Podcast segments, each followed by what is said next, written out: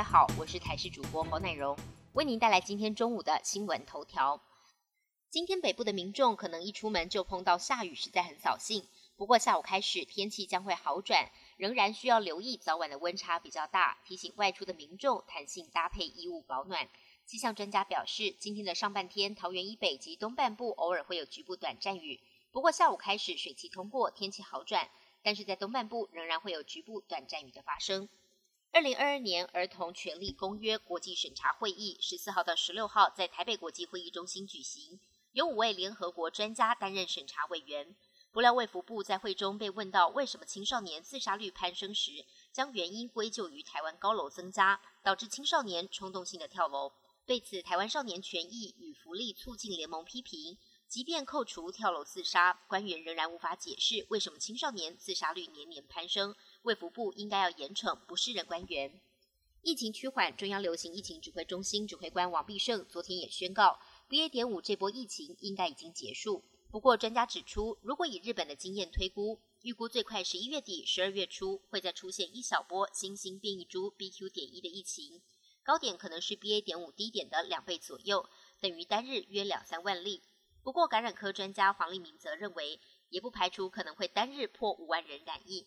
中国医药大学附设医院副院长黄高斌则表示，从日本的疫情发展来看，BA. 点五相较于 BQ. 点一的传染人数仍然是比较多，但国外研究发现 BQ. 点一传播力较高，也具免疫逃脱特性，因此还是要注意。外电消息部分，英国首相苏纳克目前正在印尼巴厘岛参加 G20 峰会，他被问到英国是否应该从乌克兰吸取教训，现在就提供武器支援台湾。对此，苏纳克表示，英国反对片面改变现状，但会随时准备支援台湾，抵挡中国侵略。他还指出，中国是对英国经济安全的最大威胁，但也坦言，在应对气候变迁、全球工位以及乌俄战争等等方面，都需要与中国合作。俄国十五号在对乌克兰境内发动大规模的空袭，基辅当局表示，这是乌俄战争爆发以来，俄国对乌克兰发动的最猛烈飞弹攻击。乌克兰的能源基础设施受到重创，大约有七百万户停电，空袭也至少造成一人死亡。